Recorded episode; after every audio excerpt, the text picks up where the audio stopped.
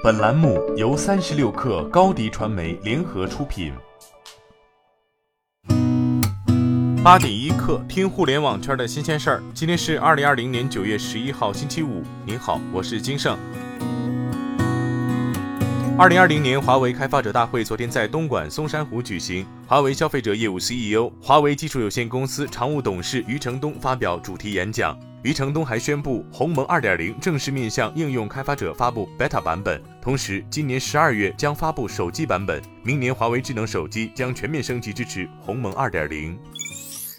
在二零二零腾讯全球数字生态大会智能教育专场上，腾讯发布了面向教学场景全流程的操作系统——腾讯教育智脑。腾讯教育智脑以统一化身份认证为基础，通过数据的全域打通与应用，实现教学的精细化、公平化。此外，针对不同学段和细分领域，腾讯教育还推出了系列升级解决方案，与行业共建智慧教育未来新生态。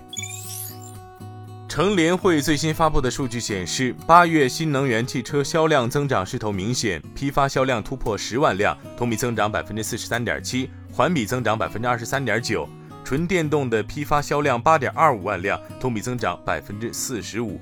其中，特斯拉 Model 3的八月销量为一点一八万辆，较七月一点一万销量再增长百分之七点二。据 CNBC，百度正在与投资者讨论如何在三年内为一家新的生物技术公司筹集至多二十亿美元的资金。一位知情人士称，该公司将是一个独立的实体，而不是百度的子公司。该个人无权公开谈论该项目。对此，百度回应称不予置评。天眼查专业版数据显示，截至八月二十六号，以工商登记为准，中国目前状态为在业、存续、迁入、迁出的电竞相关企业超过一万家。地域分布上看，相关企业数量最多的城市为深圳，共有九百七十九家，其次是长沙和海口，均超过了五百家。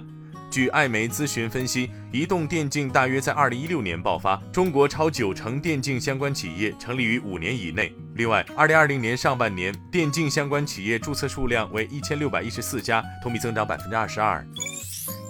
有消息称，闲鱼事业部总经理陈雷已从阿里巴巴离职，新浪科技就此向阿里巴巴方面求证，后者暂未回应。公开资料显示，陈雷为阿里巴巴第四百二十二号员工。曾领导开发了淘金币、淘女郎以及淘宝直播等丰富淘宝内容的产品。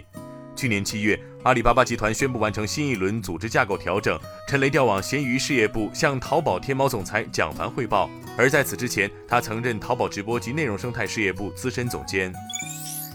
硅谷最神秘的大数据独角兽 Palantir 即将迎来上市。但一百零五亿美元的估值却令人大跌眼镜。要知道，其估值一度超过两百亿美元，是硅谷估值最高的公司之一。Palantir 采取直接注册的方式，而不是传统 IPO，这意味着该公司不需要借助承销商配售新股票，也不会筹集到任何新资金。Palantir 也是继 Spotify 与 Slack 后第三个选择直接上市的科技独角兽。今天咱们就先聊到这儿。编辑崔彦东，我是金盛，八点一刻，咱们下周见。